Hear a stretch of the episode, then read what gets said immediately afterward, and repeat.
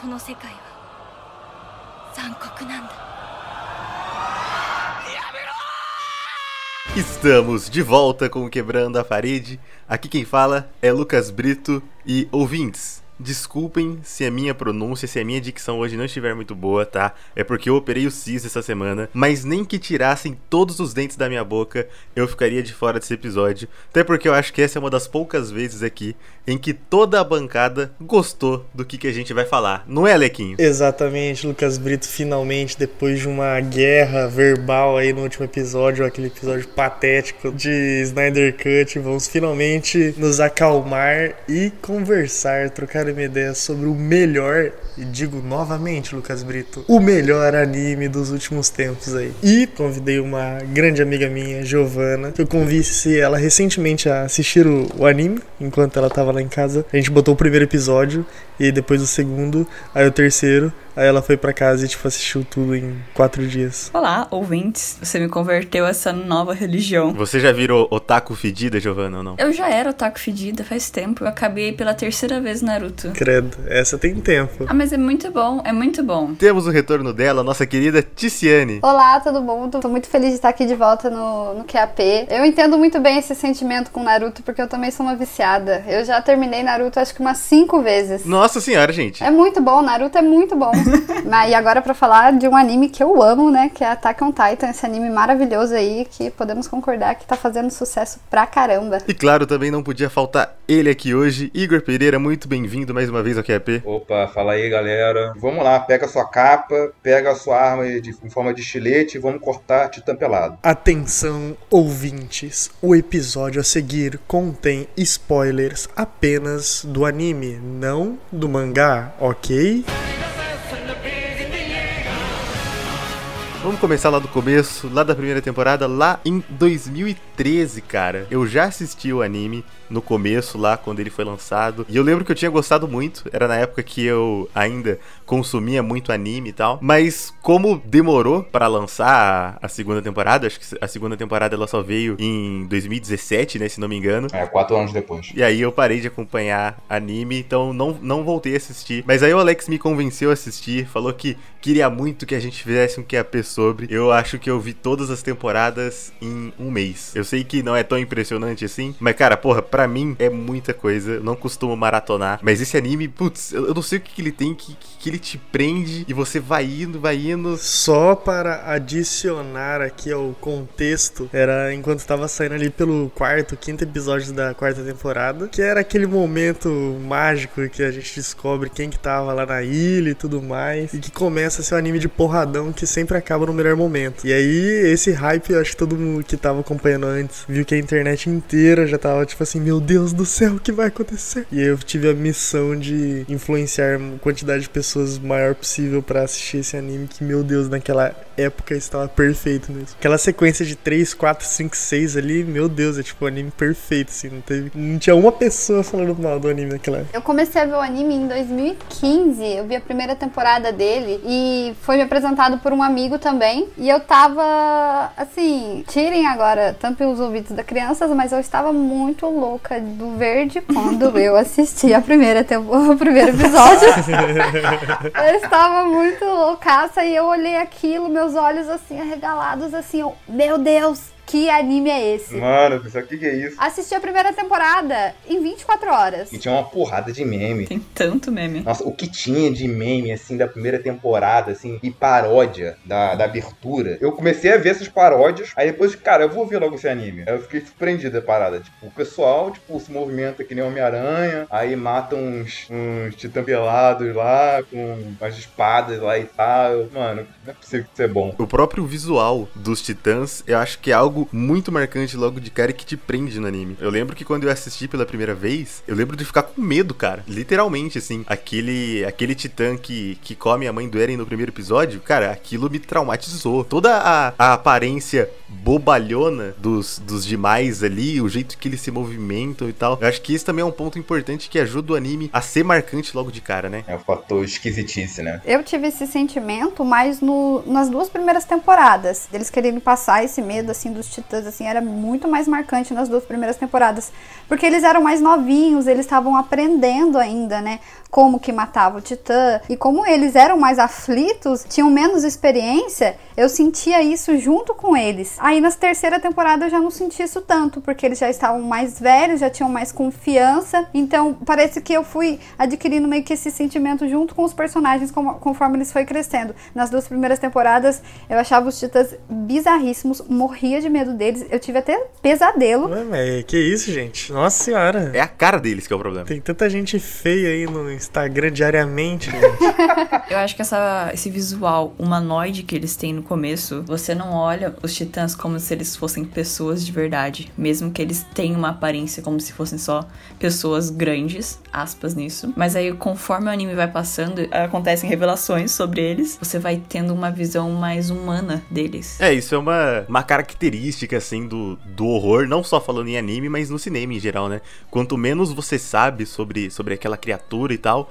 geralmente mais medo você tem dela. E realmente, conforme o anime vai avançando e você vai desmistificando a origem daquilo, você vai, vai ficando mais acostumado. Essa, essa mistura aí de, de ação e horror tá fazendo muito sucesso, assim, ó. Tem muito anime agora que tá fazendo muito sucesso, que tipo é a ascensão desse gênero de anime aí que é Battle Horror, que é a ação normal que a gente já conhece e adiciona efeitos de horror. E deixa o negócio, tipo, com. É, como posso dizer? As apostas assim, são muito altas, assim, pros personagens. Qualquer coisinha eles podem morrer. Então eu, eu acho que isso é um fator, assim, que deixa você, os, os computador ali, querendo que torcer pro personagem sobreviver. Ao mesmo tempo, quando os personagens derrotam, derrotam algum gigante, né? Derrotam algum inimigo, você vê que aquilo ali é uma conquista, porque você vê o quão difícil. E se você errar, você vai morrer. O autor não passa a mão na cabeça, assim, de, tirando alguns personagens aí. Tem essa tensão, essa incerteza que, que vai acontecer, né? Eu lembro que chegou a ter matéria chamando que na primeira temporada do, do anime, que era tipo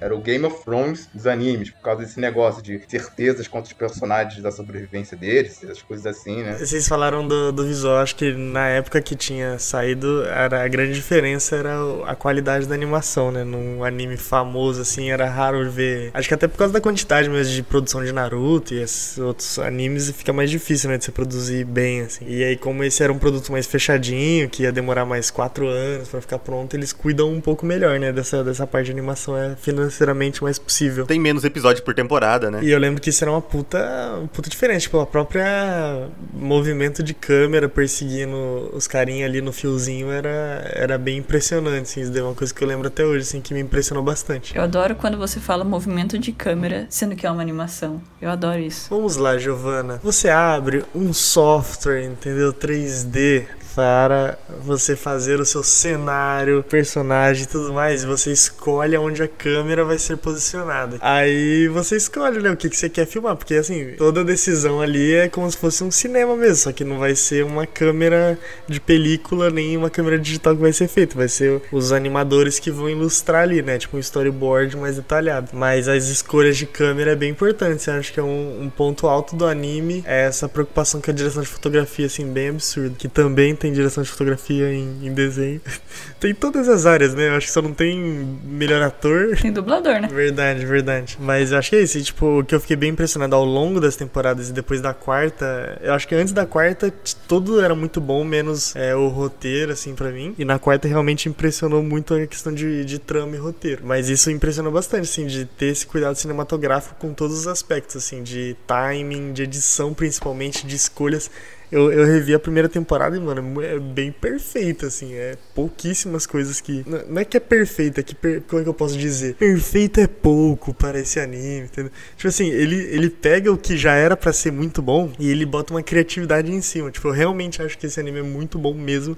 Nível, tipo, bom John Woo Parasita, assim. É, tipo, ele podia fazer o básico muito bem feito, beleza, ele fez. E aí, além disso, ele ainda coloca coisas novas que são bem fodas, assim, para dentro desse universo de anime. Quero fazer um um adendo que o Alex falou sobre animação, eu dei uma pesquisada sobre como é que foi feita a animação do primeira temporada, assim, quando era o Witch Studios, né, a estúdio que fazia animação e tal. É, eles pegavam 2D e 3D juntos, extraíam a animação bruta no 2D, fazendo storyboard e tudo mais. Aí entrava a equipe de animação em 3D para construir em cima da cena e eles botavam aquela a câmera para acompanhar todo o movimento e o, depois vinha para finalizar os animadores em 2D para desenhar por cima, aí fazer a animação final. É, de, dá muito trabalho trabalho. A gente pode até ver a diferença na, nessa quarta temporada. Mudou de estúdio e esse outro estúdio, o Mapa, decidiu ser mais, é, mais animação em 3D, né? Os personagens ficam parecendo uns bonecos, assim, tipo. É, pra mim a física foi bem ruim, na real. Não entendi. Tipo assim, pra mim em 3D a física fica melhor, né? Mas, tipo, tem uns braços, assim, se movimentando que parece mó videogame, assim, é meio esquisito. Eles se movimentando e falando, eles ficam meio engessados, eu não sei. Quando eles estão falando, eles ficam, tipo, paradões, né? Vamos falar um pouquinho mais do que, que tem de, de cinema, dessas escolhas de planos, essa direção de fotografia. Como é que funciona isso numa animação, tipo, que ela vem baseada em um mangá. E a gente sabe que muitas vezes eles pegam ali uma, uma página, um desenho que já tá pronto do mangá e só botam na tela, né? A direção de fotografia em si, ela vem muito da pintura, né? Tipo, as pessoas aprenderam muito da direção de fotografia hoje por causa dos pintores desde sempre. Então, acho que os desenhistas do mangá também têm essa mesma escola. Então, a linguagem pode ser bem parecida entre os dois. Muitos dos planos muito bonitos cinematograficamente é, podem ter vindo direto do mangá, porque eu acho que os dois têm a mesma escola, assim, no fundo, né? Eu acho que, assim, direção de fotografia é muito além de deixar bonito. Eu acho que as escolhas dos planos é, é o que mais me deixa empolgado cinematograficamente nesse, nesse anime. Por exemplo, na, na primeira temporada, quando o Eren se transforma em, em bichão lá, e aí eles prendem ele no julgamento, que depois o Levi carca ele na porrada lá no julgamento. Vocês se lembram disso? Nossa, sim. Nossa, aquele chute na cara. Aí tem uma. Tem uma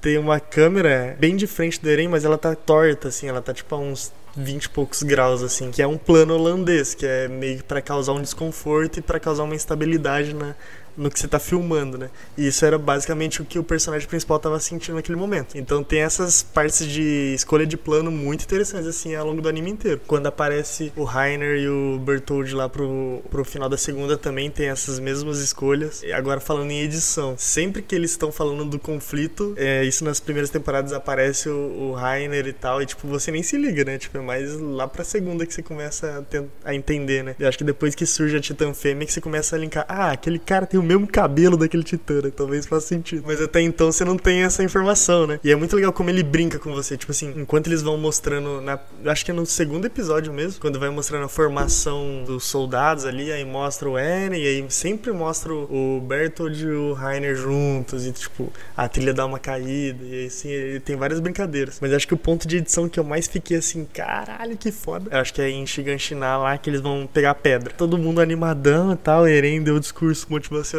dele e aí começa a morrer uma galera. Constrói uma narrativa muito interessante tipo assim, tá, tudo aquilo que a gente prometeu a gente tá quebrando, então o, o cenário mudou, daqui para frente é outra coisa.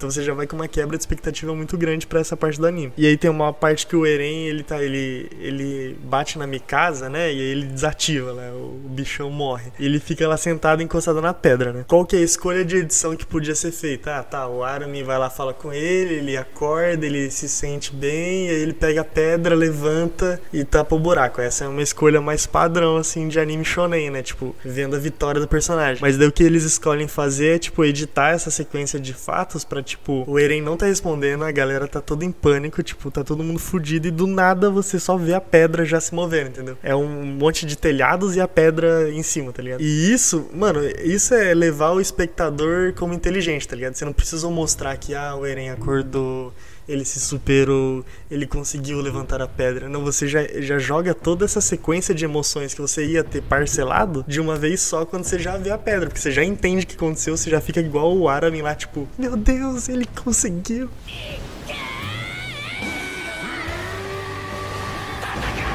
A edição escolheu mostrar o que ela mostrou que para mim, nesse momento, foi muito foda de, tipo, entender como jogar com a expectativa do, do espectador para mostrar a parada que vai mais elevar o nível da emoção no momento certo. Esse é um, é um momento do anime que é muitos altos e baixos. A gente volta um pouco, a gente teve o Eren sendo devorado pelo Titã. Aí você já fica, que? O protagonista acabou de morrer na minha frente. E o melhor é que ele não volta no próximo episódio, nem no próximo do próximo. Ele volta, tipo, e ele volta como Titã. E aí só no quarto, quinto que ele volta como ele mesmo. Tipo, isso é muito interessante. E aí você fala, bom, beleza, agora vai dar tudo certo e tal. Aí na missão da Petra dá errado, né? Como você falou, ele vai lá e bate na Mikasa. Aí você fala, mano, caralho, tipo, nunca vai dar certo, entendeu? Não tem como dar certo. E aí vem esse momento, fechando assim esse, esse ápice, a trilha, né, Alex? Nossa, a trilha é boa demais. Oh, mas desde o primeiro episódio, para mim a melhor trilha de todos, que assim, eu escuto direto, é a trilha do Titã Colossal lá mesmo.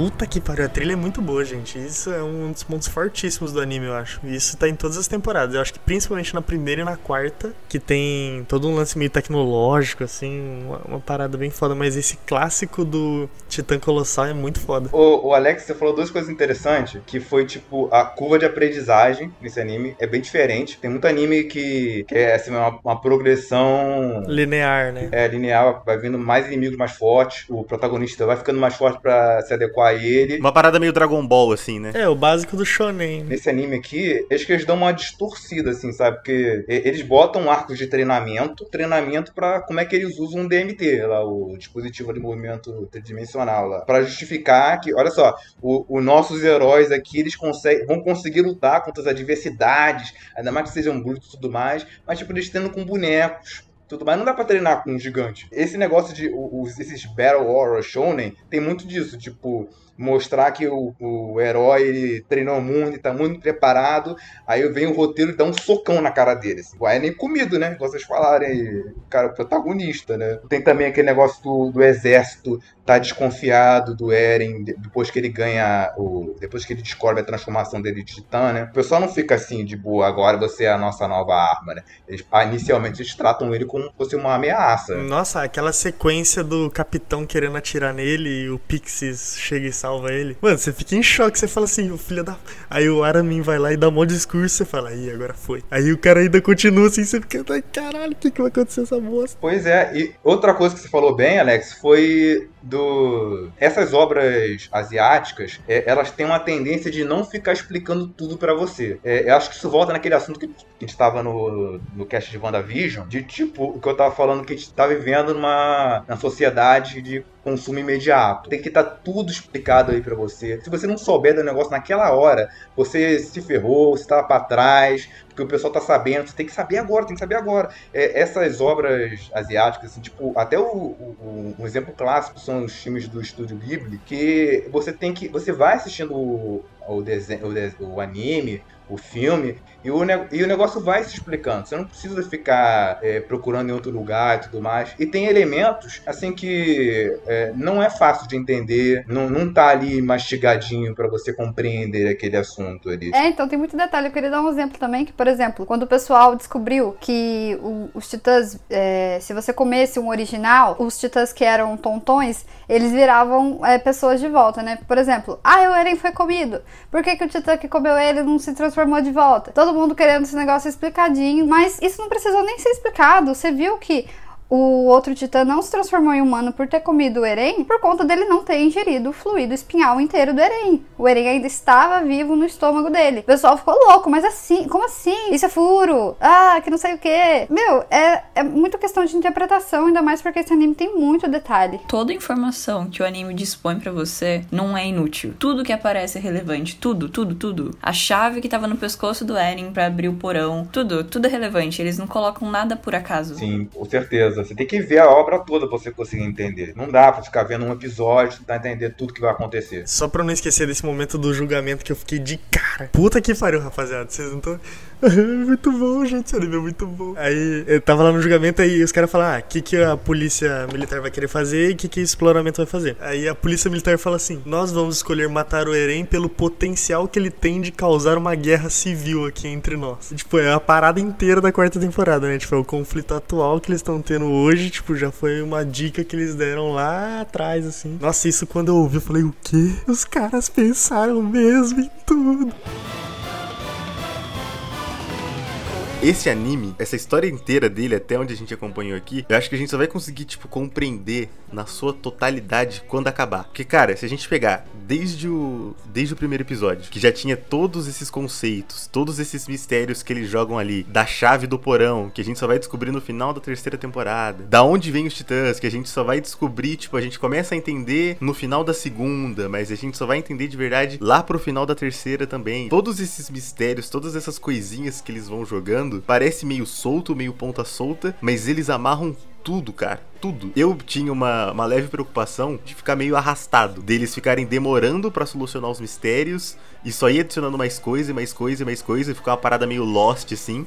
Mas isso não acontece, flui perfeitamente, tipo, a história, a narrativa. É, Lucas, eles, tipo, eles usam aquele artifício de roteiro que você geralmente pega o protagonista e não sabe nada e ele tá acompanhando a gente. Ele sabe tanto quanto a gente. Nesse caso, todo mundo da Ilha Paradis não sabe de nada da história verdadeira, do que tá acontecendo. Eles só têm um entendimento daquilo que eles é apresentado a eles. Por que, que os titãs fazem isso? A gente não sabe. De onde eles vieram, eles também não sabem. Uh, eu gosto da segunda temporada, nesse ponto que, em vez das cenas serem todas de ação, na, a segunda temporada se dedica mais a cenas. É, além de construir mais cenas de tensão, muitas cenas silenciosas e tudo mais, né? Na segunda temporada tem aquela cena que estão no escuro total, do lado de fora, só tem fogo da, da, das tochas, que estão em cima de cavalos, eles não sabem de onde tá vindo o titã, de nada. Aquela cena também que eles estão no castelo, né? Abandonado, que aparece o bestial, né? Um titã macaco. Macaco. Titã macaco. Cara, você ainda não sabe nada do Bertoldi, do Rainer. Você acha que eles vão tão ameaçados ali, eles vão morrer ali e tudo mais. Se você perceber e rever a, o anime, é, dá pra ver as expressões faciais deles, que em algum momento eles estão se segurando, que não vai dar. Vai ter que se transformar, vai ter que fugir. Mas eu acho que eles também estariam meio com o cu na mão ali, mano. Porque sempre que tem muito titã em volta, os, os titã racional também fica meio em choque, né? É, eu acho super interessante nessa cena que tá todo mundo em choque, mas eles estão com um choque muito maior. Todo mundo até olha para eles e tipo, nossa, vocês estão realmente preocupados. É tipo, dá uma, um foco a mais, que eles estão, tipo, os dois sabem de alguma coisa que ninguém tá, tá ligado. O plano não era o Bestial ir lá, né? O Bestial vai porque eu acho que ele achou que os meninos já tinham se fudido lá e foi lá dar um check na ilha. Acho que não faz parte do plano, assim. Tipo, por isso que eles olham pro Bestial com uma cara de caralho. É o Bestial, tá ligado? Tipo, é o Zeke. É, eles olham com essa cara assim mesmo. Eu lembro disso. Por isso que eu achei mais foda ainda. Tipo, ah, é por isso que eles olharam com essa cara e tal. Não é porque é um macaco gigante. Mas é muito louco, né? Quando essa cena pra mim eu lembro até hoje que era uma das minhas favoritas. Cena da Ymir rodando as paradas lá. Essa achei muito foda. Mano, pra mim, é, eu acho que a comparação com Game of Thrones é muito, muito. cabe muito bem. Vocês todos viram Game of Thrones ou ninguém viu Game of Thrones? Eu vi até o final, infelizmente. Concordo totalmente. Mas acho que a, a, pra mim é, cabe muito comparação. Tipo assim, a Batalha dos Bastardos, que pra mim é a melhor cena de Game of Thrones, pra mim é a batalha que o Irving perde o braço lá nessa. Putz, eu acho muito impactante. É, eu vi umas três vezes e as três, assim, é muito emocionante, cara. Você vê a curva de novo da edição, assim. Nossa, nós vamos elogiar o Irving. Cara, ele é muito. Nossa senhora, velho. Tem até os memes, né? Só um cara poderia convencer você a se matar. Mas, puta, essa cena também é muito interessante. O, o timing da cena é muito bom. De tipo, ele é pego, aí dá um, dá um slow assim, tudo. Pra você ficar, né, tipo, caralho. Aí a, a cena começa a correr e a câmera aproxima dele e ele manda lá o Sasageo lá, Shinzo.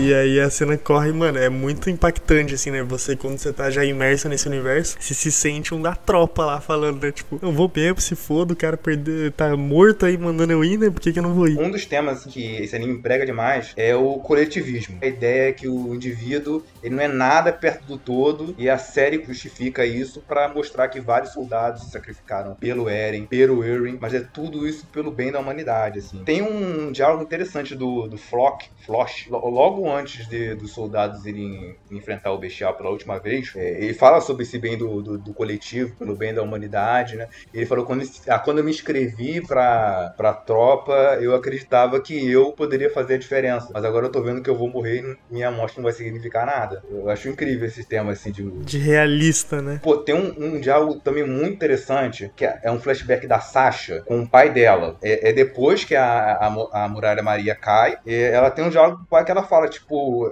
é um diálogo basicamente sobre como ter empatia com refugiados. É, que ela fala que, tipo, o que eu deveria me importar com as pessoas que perderam as suas casas? O que eu deveria ajustar meu modo de vida? Nós, seres humanos, somos animais gregários. A gente tende a agir primeiro no nosso interesse depois, depois pelo outro. A, a Sasha fala sobre isso. E o pai dela meio que concorda com ela inicialmente, mas depois ele completa, assim, dizendo: olha só, você é livre, tem todo o seu direito, viver a sua vida como você quiser. No entanto, no futuro, por acaso, se alguém precisar da sua ajuda, daquelas pessoas que você se recusou a ajudar, você não pode esperar empatia dessas pessoas. Você não teve empatia com elas inicialmente. Isso encaixa com uma cena lá na frente, que é quando a, a Sasha, ela é, tem aquele plano, acho que é na segunda, primeira temporada, que cada um tem que matar um titã. Aí a Sasha falha. Ela fica com medo do titã, e ela quase morre. Aí a Mikasa que vai lá e salva ela. E a Mikasa que é uma refugiada. Na quarta temporada, a Sasha morre por alguém que não tem empatia. Primeiro eu odeio a Gabi, morra, Gabi, pelo amor de Deus, morra, morra. Nossa, mas eu não consigo comparar, tipo assim, a cena do Eren descobrindo o Rainer e o Bertolt. Não, vamos falar dessa cena, né? Ela é muito impactante. Eu acho que essa é a maior revelação do anime todo. Beleza, depois a gente, quando a gente revê, a gente vê que tinha pistas ali na primeira temporada e tal, tinha algumas dicas. Mas, cara, é algo que vem do nada. Tipo, você não tá esperando aquilo naquele momento, porque acabou de rolar uma puta treta, tá todo mundo cansado ali. Eles soltam essa frase do nada, sem trilha, sem, tipo, ter um, um enquadramento muito específico, muito fechado no rosto dele.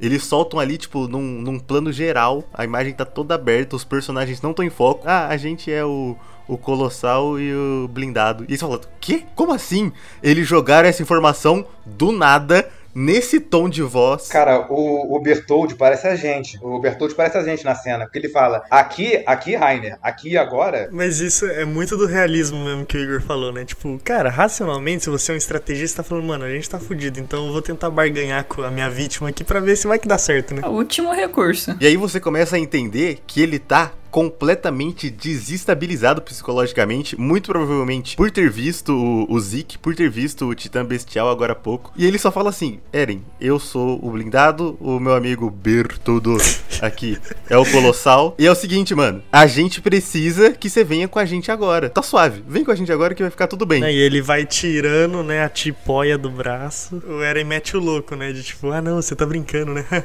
Mas ele já tava ligado, né? Tipo, eles já tiveram uma reunião antes, uma parada assim, teve? Que o Aramin contou para eles que provavelmente era o, o Rainer e o Bertolt. Teve essa discussão antes, não teve? Teve. Conforme eles vão dando as informações, conforme eles vão falando, tipo, a cena começa a ficar mais impactante falando aqui de audiovisual, né? Tipo, aí eles começam a usar uns enquadramentos diferentes, aí começa a ter uma trilha, aí o céu abre e tal. Aí a Mikasa começa a prestar atenção. Muito no ritmo certo, assim, tipo, muito para construir atenção. Quando eles começam a se transformar, cara, tem uns frames ali, quando tá passando aqueles raios no, no rosto de cada um, vai mostrando ele se transformando através do raio, sabe? O raio divide o rosto dele, metade titã, metade humano, e tipo, é lindo, é lindo, cara. Essa cena para mim é um absurdo. Não, mas antes disso, a Mikasa descendo sarrafo nos dois. E é uma coisa satisfatória, porque assim, é o mesmo argumento de tipo assim, ah, ela era pra ter matado, mas não matou e tal, que a gente às vezes usa em outros filmes e tal, mas é igualmente satisfatório, né? Você entendeu por que, que a Mikasa atacou daquele daquele jeito e por que, que eles não morreram e tudo mais, é, faz sentido com a obra completa, né? E eu acho muito foda, tipo, o movimento em si, o movimento de tudo. Anime em si sempre tem os movimentos muito bonitos, né? As pessoas nunca só dão um soco. Pulam, giram e dão um soco. Essa cena, tudo, o, o som, tá tudo bem impressionante assim, nessa cena. Ela muda o anime. Por isso que eu acho que ela é, tipo, a maior revelação de toda a série. Porque a partir dali, tudo muda. Você começa a entender a origem dos titãs, o objetivo deles a partir dali. É a maior do anime inteiro. É do anime inteiro, é, não tem nem comparação. A gente tá seguindo uma ordem cronológica aqui, senhores. Vou te dar os parabéns, tá? A gente tá sem querer indo certinho, assim, né? Tipo, primeira temporada. Aí agora a gente tá no final da segunda.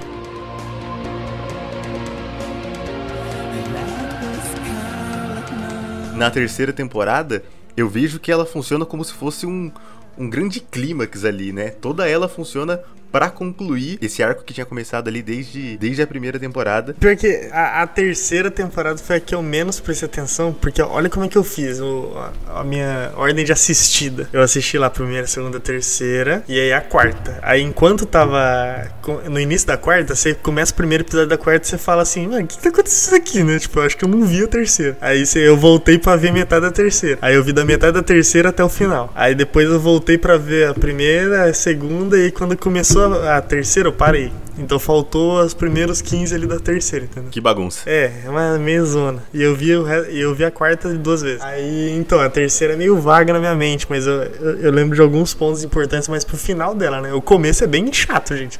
É o, o de, de paninho na cabeça lavando a casa. É nessa primeira metade da terceira que a gente entende toda a treta da família real e tal. Isso foi pra mim a barriga maior do, assim, da série. Tipo, pra mim tudo ficou parecendo um filler muito grande, sabe? Tipo, eu sei que são histórias que vão ser muito importantes, todas são. Esse, isso foi, acho que, o único ponto que eu não gostei tanto, assim, que foi a maior barriga. E também na terceira temporada tem o, o Levi gritando Kenny, que é muito bom. Pra mim, isso eu lembro até hoje também. A melhor cena de movimento de câmera é o Levi fugindo do, do Kenny e, e acabando no bar. Toda essa sequência, mano, é inacreditável de criatividade de movimento de câmera, assim. Passando por baixo da, da caixa e aí hum, ele vai seguindo e acaba no bar, assim, mano. É impressionante tudo que tem nessa sequência. É uma liberdade que só na animação tem, né? Sim, é impossível você fazer isso daí fisicamente, né? É algo que a gente não vai ter em live action, é algo que não dá pra gente ter em mangá, tipo, é uma experiência que realmente só o anime traz. Nossa, não vai ter mesmo, porque tem um filme de, do anime e é horrível. O que eu queria comparar é como que eles lidam com titãs na primeira e na, última, na, na terceira, né? Na primeira, tipo assim, meu Deus, um titã, foda-se, vou pegar as crianças aqui, botar no ombro e sair correndo. Essa era a primeira. Na terceira, os caras já faz ponte, né? Tipo, vai pulando de poste em poste até chegar no final, assim. Tipo, o titã virou um meio de locomoção, assim, na terceira. Ah, é a terceira temporada, o que me vem à mente é o Levi e o Titã Bestial ali num- numa luta frenética. Picotando o macaco ali. Ah, nossa, que satisfação, maluco. A Beyblade, a Beyblade demônio. É, realmente, essa cena inteira é muito bem construída, porque é bem estratégia de guerra, assim, né? Eles estão ali no meio e aí eles ficam discutindo, tipo assim, tá, ele tá, ele tá fazendo isso porque ele tá pensando que a gente vai pegar os, os cavalos, então ele tá atacando os cavalos, ele quer prender a gente. Então tem toda uma discussão de estratégia de guerra mesmo ali, que é bem legal. Mas essa cena é muito foda mesmo, de, tipo, desde a construção ali do Erwin, e é muitos episódios, né? Tipo, tem uns 6, 7 episódios, eu acho. E aí só a, a, a moral que o Erwin bota lá já é uma das melhores partes da temporada. E aí depois que você vê o Bestial olhando pro lado assim e tá os titãs tudo caído e do nada surge um maluco manchado de sangue, cara, é muito satisfatório, né? A decisão assim, isso não é nada inovador e tal, mas tipo, é muito legal de você ver ele passando os cortes, né? Aí dá um freeze frame assim, tipo, congela e do nada pff, tudo explode assim, né? Tipo, ele é mais rápido do que a física. assim. Vamos concordar aqui que Levi é o melhor personagem de Attack on Titan, né? Não é. É isso eu vou defender o meu melhor personagem até o final, tá? Depois a gente pode discutir isso daí, porque o Rainer é o melhor, mas vamos lá. Ô louco, achei que você ia falar que era o Erwin. Pau no cu. do- Não, é pau no cu do Erwin, não, mas. Concordo contigo, Alex. O Rainer, cara, cara, ele tem uma construção de personagem incrível, o O Rainer. Rainer é bom demais. Assim, o Olivier é foda, é foda.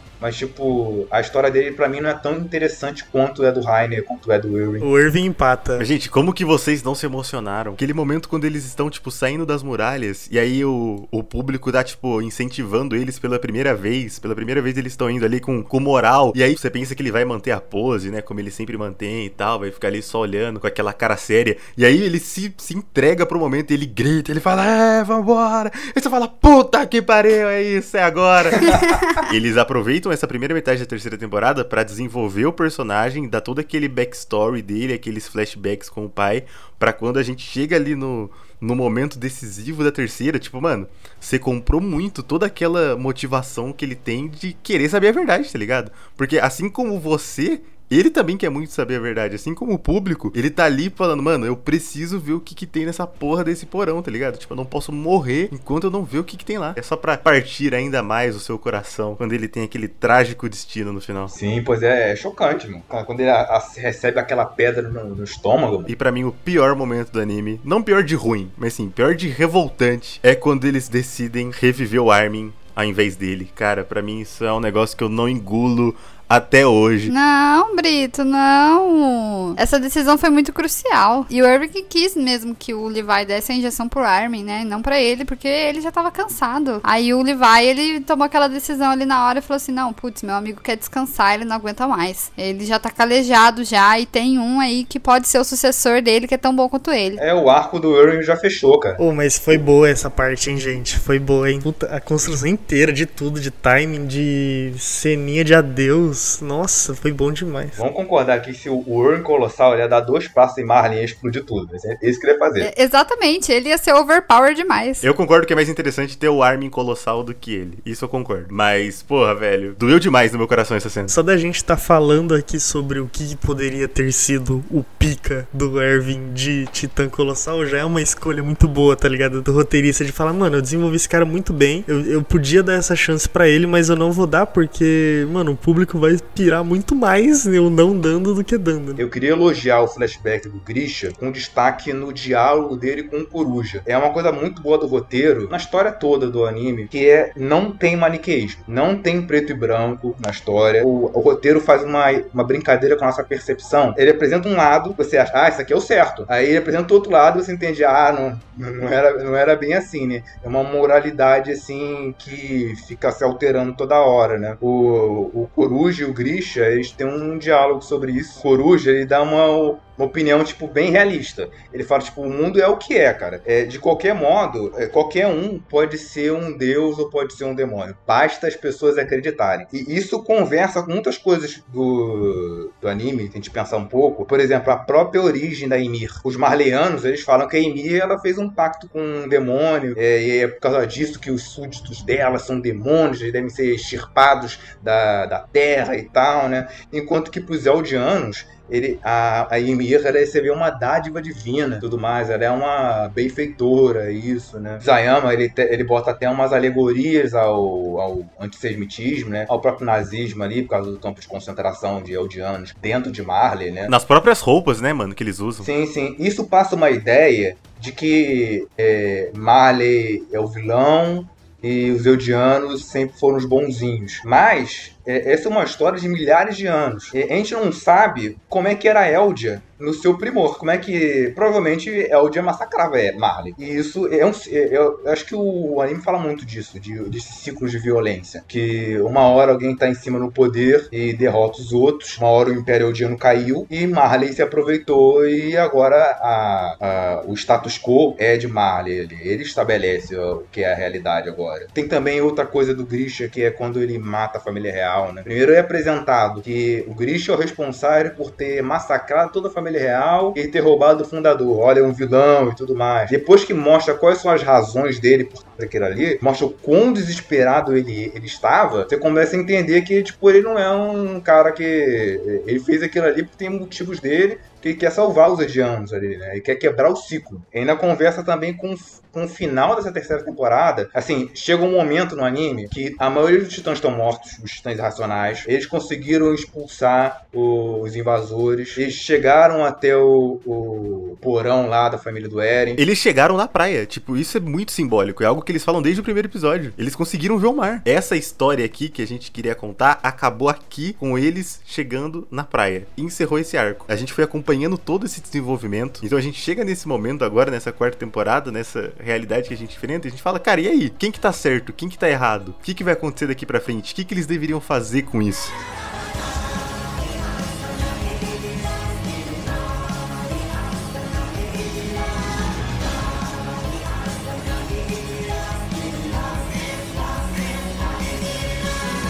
Eu acho que ela é muito foda por justamente ter, entre mil aspas, essas duas séries numa só e isso ser uma decisão já pensada há muito tempo. Entendeu? Que eu acho que esse é um dos pontos mais fodas, assim, de, de ser diferente, entendeu? de criar uma proposta nova de entretenimento, assim, de, de tá, tudo aquilo que você viu serviu para construir essa contradição que a gente vai brincar agora. Acho que essa foi a parada mais interessante da série. A gente só conhecia uma visão de mundo, principalmente no começo, a gente só conhecia aquela visão de mundo, tipo, aquela era a verdade absoluta pra gente. Como era também pros personagens personagens. Sim, é por isso que que nessa quarta que pra mim ganhou esse valor de produção de roteiro muito grande. Tudo, né? É exatamente igual. Você vendo um titã esmagar as pessoas. Como é que chama as pessoas que não tem culpa de nada? Inocentes? Inocentes. As pessoas inocentes, tipo, é um, é um paralelo muito claro do que você tava vivendo vendo a série, né? E eu acho que as decisões nessa quarta temporada são perfeitas, assim. É isso, eu acho que essa temporada é o que justifica dessa série inteira ser bem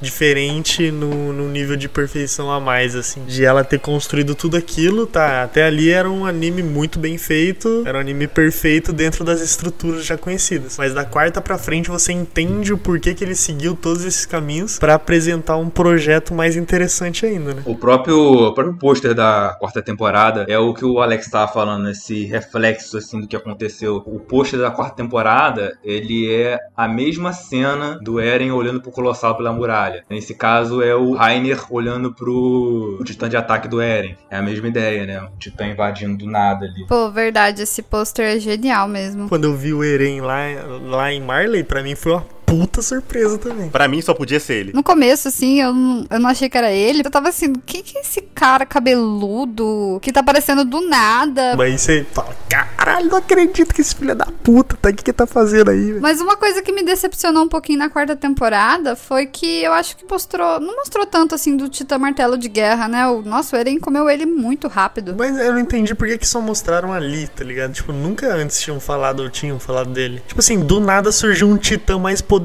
do mundo e é isso. Ele era meio que um titã misterioso, né? Nunca foi dito sobre ele. Assim, nossa, o último titã, o nono titã, titã martelo de guerra. Como é que é esse titã? Todo mundo curioso pra saber como é que era o titã. Aí chega ali, ele tem uma luta ali com o Eren ali, beleza, luta da hora. Mas acaba muito rápido. Eu achei que acabou bem rápido. Acabar rápido é o Eren contra o Rainer, né?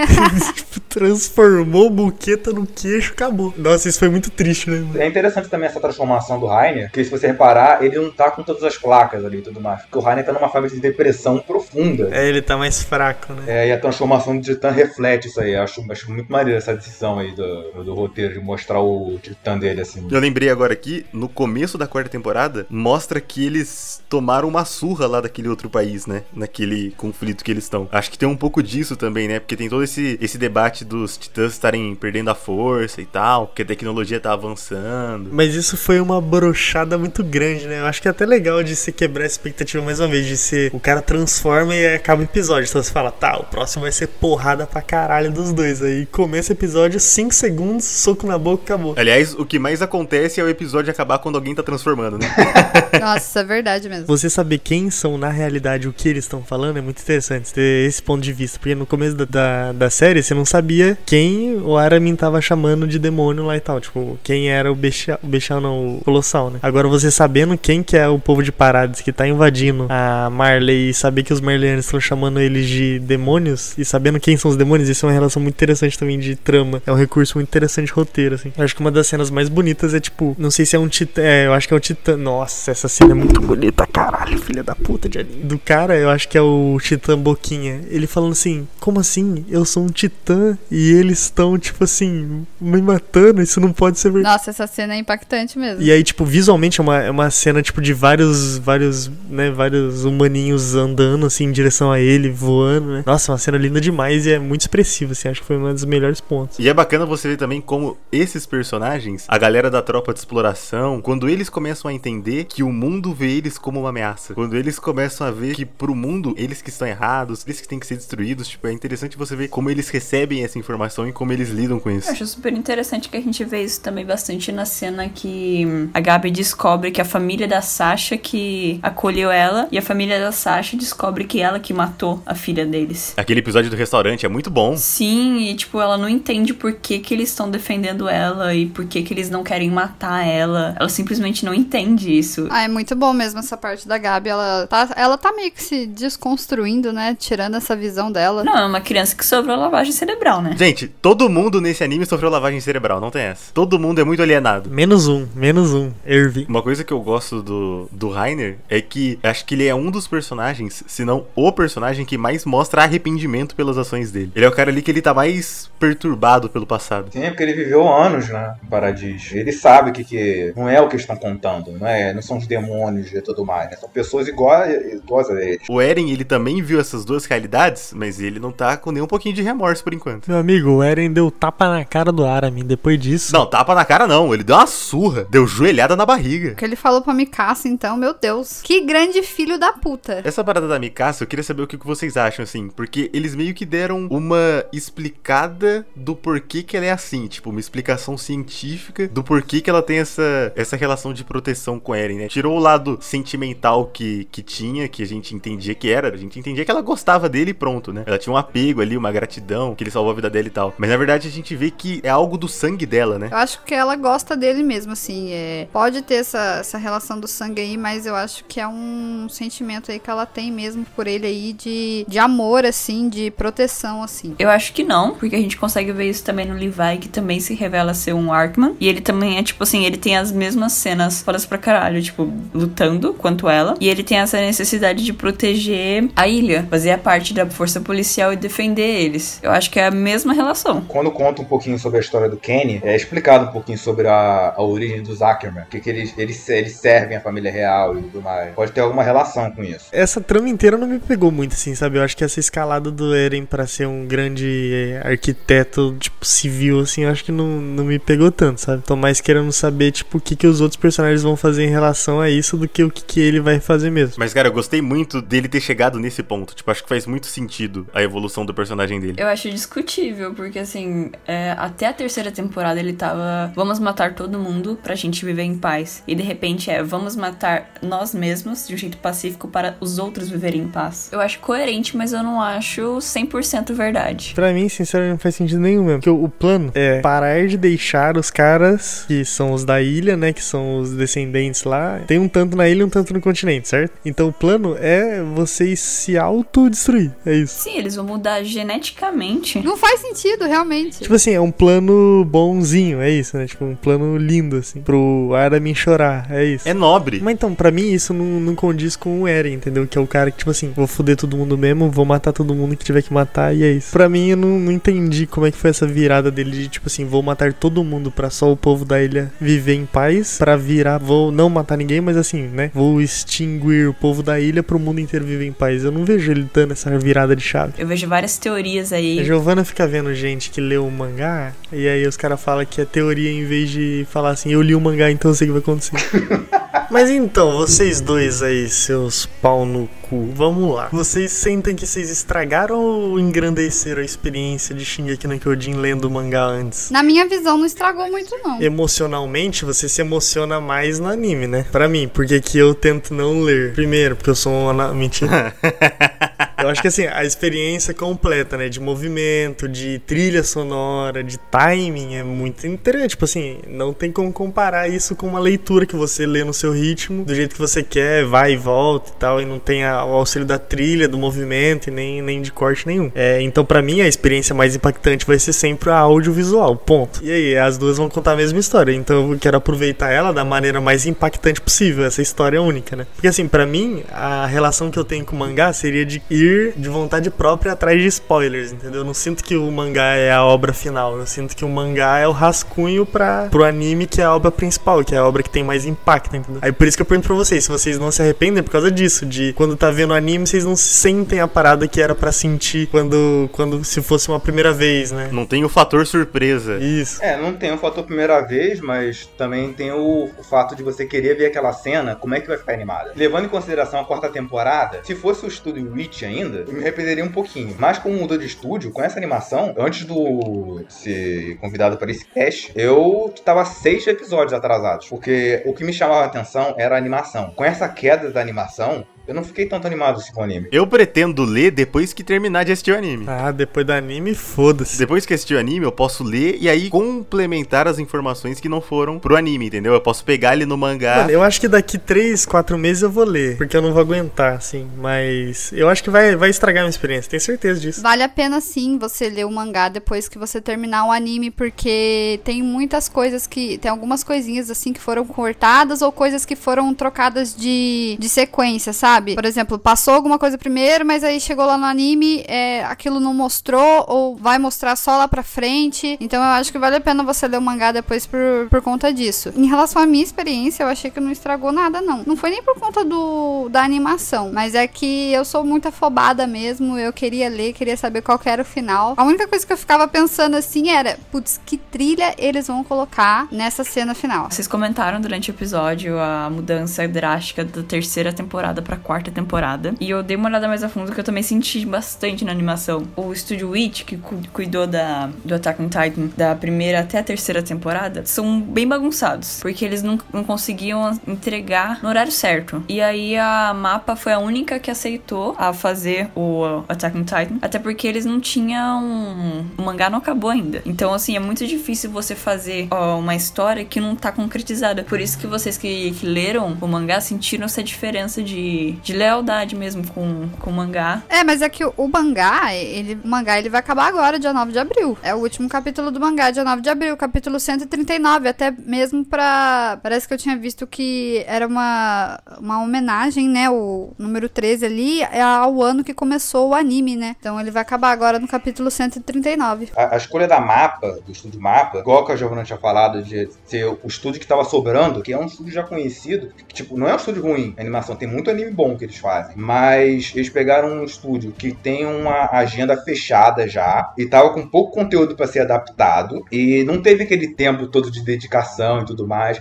É tipo, eu, eu penso um paralelo como foi Senhor dos Anéis e o Hobbit, a diferença do tempo. O Peter Jackson teve anos de preparação para fazer Senhor dos Anéis. Ali, o Hobbit, um filme por ano e tinha muito pouco tempo para preparar isso tudo. Foi uma coisa parecida com o que aconteceu com a Witch Studio. A Witch Studio levou anos para preparar o, o cenário ali para fazer o, o- a animação e tinha todos trouxeram toda uma equipe de super animadores 2D, 3D. Só para pegar de exemplo, a animação do, do blindado, eles tinham que animar cada plaquinha do blindado ali em cada frame ali. Aquela cena do, do Levi botando o, bestial no chão, que é inacreditável. A gente levou seis meses para animar isso aí. Caraca! Três meses de storyboard, três meses para animar. Dá pra entender por que a mapa fez essa escolha aqui. Não tinha tempo pra fazer isso tudo ali. A gente recebeu uma, uma pergunta no nosso Instagram do arroba Rogeriolski. Desculpa se eu não, não pronunciei direito aí. Ele quer saber qual seria o nosso titã favorito. Vocês têm essa? Eu não sei se eu tenho um, não. Lógico que tem, como não? Quem seria, Alequinho, o seu? Quais são as opções aí mesmo? É o titã favorito, não o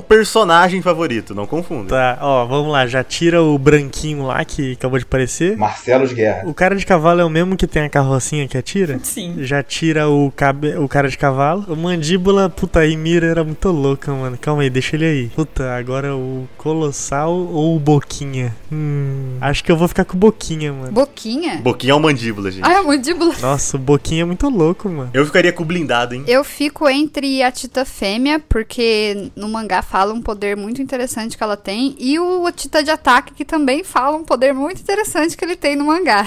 Eu fico entre esses dois. Eu vou ficar com um Titã de ataque, porque eu tenho certeza que ele tem alguma coisa com memória. Tanto é que quando o Eren Kruger tá falando, ele menciona o nome da Mikasa e do Armin, numa conversa que ele tá tendo com o Grisha. Eu achei super interessante. E no, no primeiro episódio, o sonho do, E- do Eren é a mãe dele sendo comida. Então eu acho que esse é o, tipo, grande poder do, do Titã de ataque, porque todos eles têm um poder, tipo, especial. Menos o Titã de ataque, ele nunca explica qual é o poder dele. Eu também voto com a Giovanna aí. Pra mim, o Titã de Ataque é o, é o mais interessante pela potencial de adaptabilidade que ele tem. Dependendo do usuário, o Titã pode ficar muito bom. Por exemplo, o caso do Zeke. Mas o caso do Eren mesmo, o Titã de Ataque dele é muito interessante. Tirando eh, o poder especial dele e tudo mais, que a Giovanna tava falando, também tem a, o, o próprio usuário mesmo. eh, deixa o Titã interessante. Porque quem é fã, assim, de. Quem praticou é, alguma arte marcial e tudo mais. Ver a luta do Eren contra o, contra o blindado lá, eu achei maneiro que ele aplica, aplica jiu-jitsu brasileiro ali no negócio, né? Ele dá um armlock no, no blindado pra quebrar a casca dele, achei muito maneiro. Assim. Eu que pratiquei jiu-jitsu e tudo mais, achei que tava vibrando naquele momento ali. Nossa, isso é mó engraçado mesmo. Puta, é igualzinho, né? Nosso querido João Capete perguntou quem que ganharia numa treta, Godzilla, Kong ou um Titã? Kong. É time lagarto aqui, né? abraço. É, Godzilla, eu concordo com você, Igor. Eu acho que depende do Titã. Mano, Godzilla, para a porra do raio laser, mano. Ele tem, tem energia nuclear, mano. Mas se fosse macaco contra macaco. Eu acho que se for macaco contra macaco, dá Titã Bestial, mano. Pô, o Bestial, quando apareceu pela primeira vez, tremeu minhas pernas. Eu acho ele. A aparência dele, eu acho que a aparência dele é muito assustadora. O Kong é mó animalzão, mano. Não tem como. Mas o Kong é burro. Mas isso que deixa ele ofensivo. Titã Bestial tem a inteligência. O perigo é a pessoa ser burra, ô Lucas. Olha o nosso presidente.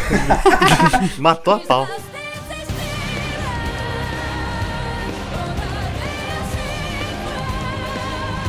E assim, chegamos ao final aqui de mais um episódio do Quebrando a Parede. Acho que a gente foi bem, hein? Acho que a gente conseguiu falar de todas as temporadas, acho que foi legal. Não é a primeira vez que a gente fala de um anime aqui no QAP. Recentemente nós falamos de Your Name também, foi um episódio bem legal, passa lá pra conferir. E indiquem mais animes pra gente assistir, pra gente comentar aqui. Tem algum aí que vocês estão curtindo no momento, que vocês querem que a gente fale aqui no QAP? Manda pra gente, com certeza voltaremos no ano que vem, após o final da temporada de Attack on Titan, pra comentar sobre o desfecho do anime. Até lá, você pode continuar ouvindo a gente no Spotify, Google Podcasts, Apple Podcasts, também no Deezer. E claro, não deixe de nos acompanhar nas redes sociais. Alequinho. no Twitter, essa rede inútil, quebrando a parede sem o E no final. E no Instagram, essa rede útil, quebrando a parede com E no final. E temos uma novidade no nosso Instagram, Lucas Brito. Adivinha o que é? Nós, do Quebrando a Parede, desenvolvemos uma ficha para auxiliar-vos no, na maratona do Oscar. Então você aí que tá em dúvida de qual filme que é o que, que categoria que tem o que, igual eu, não consigo lembrar de onde tá o que, baixe lá no Instagram, que se quiser imprima, isso mesmo, impri, imprima é a é assim que fala? Imprima? E marque-nos no Instagram enquanto você tá usando aí a nossa planilha, que vamos ficar muito felizes de ver que o nosso trabalho está servindo para alguma coisa. Obrigado. Entrem lá, o link tá na nossa bio, vocês podem baixar, imprimir, ou se vocês quiserem também, lá nos nossos destaques, a gente deixou o template, você pode printar, repostar no seu story com seus palpites, com as suas apostas. Não se esqueça de marcar a gente, porque como o Nelson lançou aí no, no desafio no último episódio, quem acertar mais palpites, a gente vai entrar em contato aí pra fazer uma participaçãozinha aqui com a gente depois. Aí é bom. E também lá no nosso Instagram, não se esqueça de conferir as nossas indicações todo final de semana. A gente deixa pra você uma indicaçãozinha lá de alguma coisa que a gente tá assistindo, que a gente tá lendo. Confiram lá, segue a gente. Muito obrigado por ouvir mais um episódio. Um beijo e até o próximo. Tchau! Falou, gente. Tchau, pessoal. Tchau, tchau. Tchau.